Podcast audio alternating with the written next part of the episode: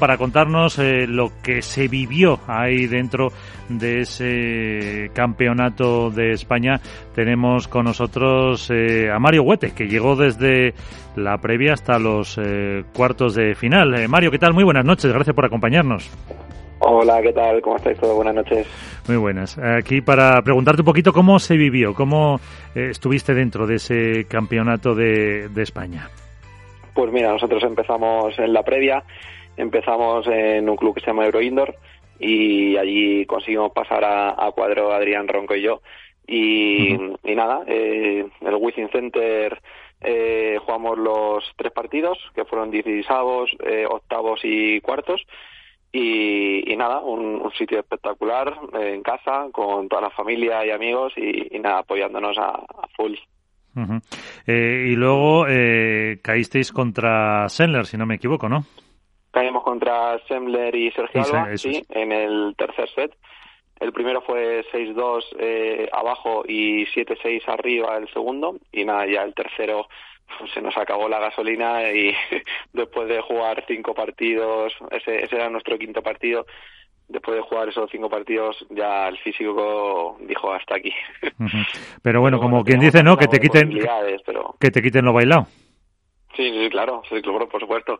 Por supuesto, no imaginaba yo que me iba a meter tampoco en cuadro, ¿sabes? O sea que, pero bueno, lo hicimos, lo hicimos bien Adrián Ronco y yo, hicimos buen papel. eh, Alberto estuvo ahí transmitiendo hasta el eh, viernes por la mañana para, para el streaming ese campeonato y tuviste la oportunidad también de ver a Mario, ¿no? Alberto. Pues sí, eh, buenas noches, Mario, lo primero. Ah, buenas noches, ¿qué tal? ¿Cómo estás, Alberto? Eh, bueno, yo es que tengo la fortuna de conocer a Mario desde hace ya unos años y entre comillas diría que no me sorprende el papel que hizo, porque es en la línea ascendente que lleva desde hace unos años, pero sí que creo que habla bien de, él porque fue uno de los nombres más, comentados. Había mucha gente que no lo había visto en madrileña quizá, ni en previas de Vuelta del Tour, y fue uno de esos nombres que, que, bueno, que se han quedado ahí en el tintero y que seguro que mucha gente va a seguir. Y sobre todo me, me gustaría conocer la opinión de Mario porque ¿cómo, cómo se mm. siente uno? Cuando a mí me pasaba el estar narrando que estaba en el Wizzing Center y me parecía surrealista. Entonces entiendo que para los protagonistas de verdad, en este caso un jugador como Mario, jugar en el Wizzing mm. Center es algo que jamás habría soñado, evidentemente. No, no, claro. Eh, a ver, yo intentaba concentrarme, estar concentrado en los partidos y, nada, como jugar un partido más, ¿no? Eh, sí que es verdad que el Wizzing Center pues impresiona muchísimo y, y en cuanto ya estás eh, fuera un poco de, de tu hábitat, por así decirlo, pues bueno, ya te ponen esos nervios y demás, pero, pero nada, nosotros, yo intenté poner calma, ¿sabes? Y decir, venga, es un partido más y pero claro realmente dices ostras es que estoy me estoy jugando unos unos octavos me estoy jugando unos cuartos eh, es, es complicado pero pero bueno lo, lo, asimilé de la mejor forma posible y la verdad que nos fue bien. Eh, Álvaro.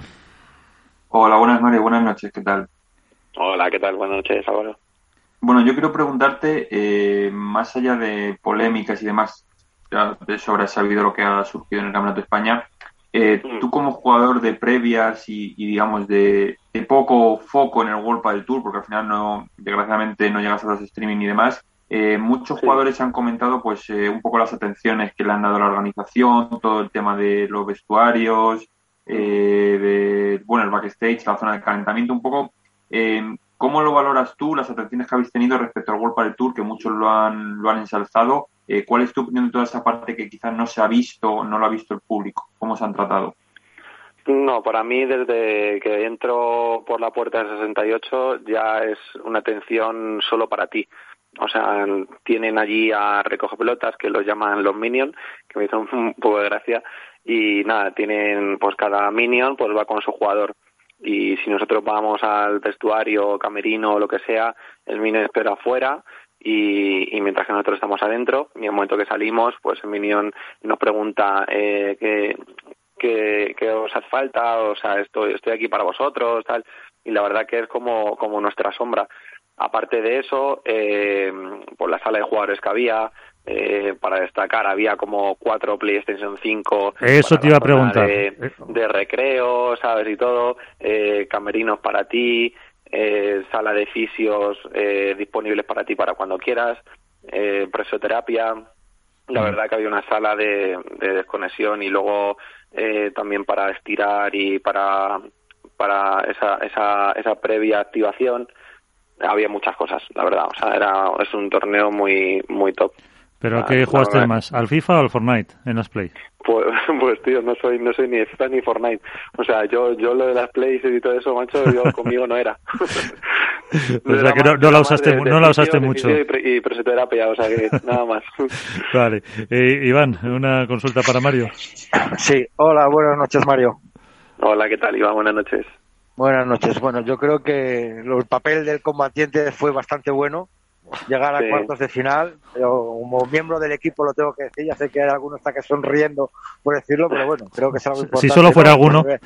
El que, se, el que se ve allí, todos, todos sonreís cuando lo digo, pero hay que decirlo, está claro.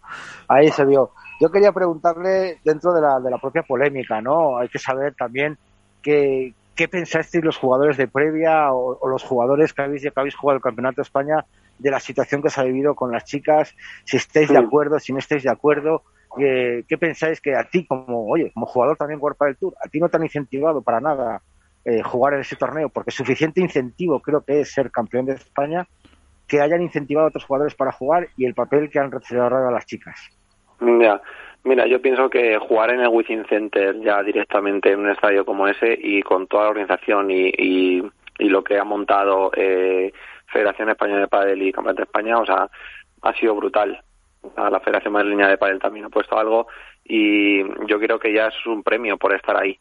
Eh, no estoy un poquito fuera de la polémica de las chicas porque no sé al final qué pasó 100% realmente.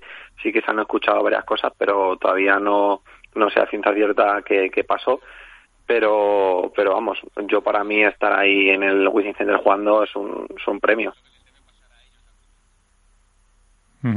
Eh, ¿Y ahora qué? Eh, lo que queda de temporada, ¿cómo lo, cómo lo afrontas?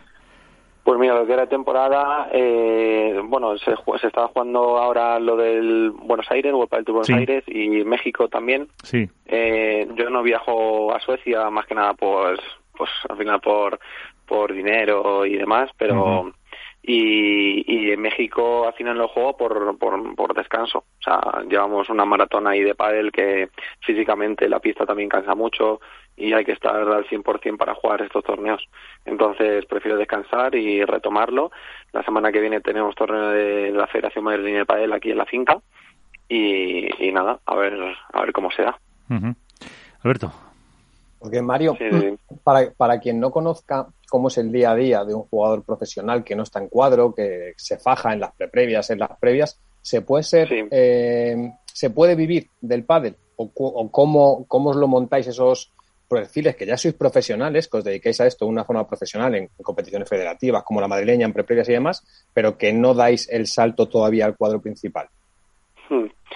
Bueno, eh, al final el, salto de quedarte en cuadro requiere mucho mucho tiempo de, estar y hacer buenos resultados. Y yo al final pues bueno no no puedo vivir del pádel simplemente sabes yo vivo de, mis clases particulares de la escuela y, de todo un poco eso. Eh, patrocinadores pues yo al final patrocinadores eh, no tengo que me paguen un tanto al mes entonces al final todo todo va de mi bolsillo.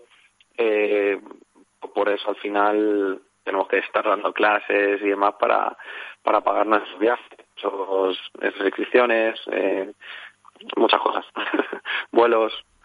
Claro, y es al final un, coste que, que, te puede descuadrar un poco tu, tu presupuesto y evidentemente tenéis que mirar todo, iba a decir la peseta, pero suena muy antiguo, tenéis que mirar el, euro el euro al detalle, claro, para hacer todos los cálculos esos.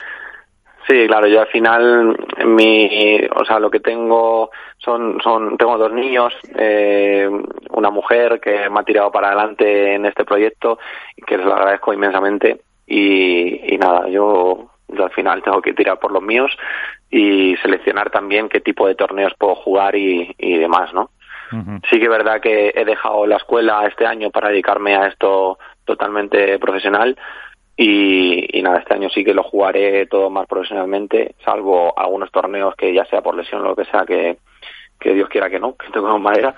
Y, y nada, o sea, hay que dar el salto en 2022 y nada, a ver cómo, a ver cómo sucede el año. la última, porque te tienes que ir. Eh, mm, se rumorea, se dice que hay propuestas para el año que viene, para nuevos torneos. Una de las propuestas que podría ser es un fondo de pensiones, un plan para aseguraros un poco un futuro. Eso, eh, independientemente de quién lo haga o lo que sea, eh, sin meternos ahí más, si es una buena idea, o sea, una buena propuesta para, para los jugadores el que haya algún fondo de pensiones que os pueda ir haciendo ahí la hucha para, para el futuro.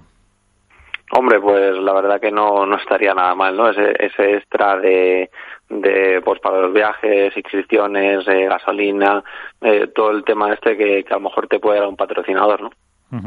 Estaría pues, bien. Pues eh, a ver si se, si se consigue. Eh, Mario Huete, mm. muchísimas gracias por contarnos cómo se ha vivido ese campeonato de España. Muchas gracias a vosotros. Hasta la próxima. Gracias, buenas noches, adiós.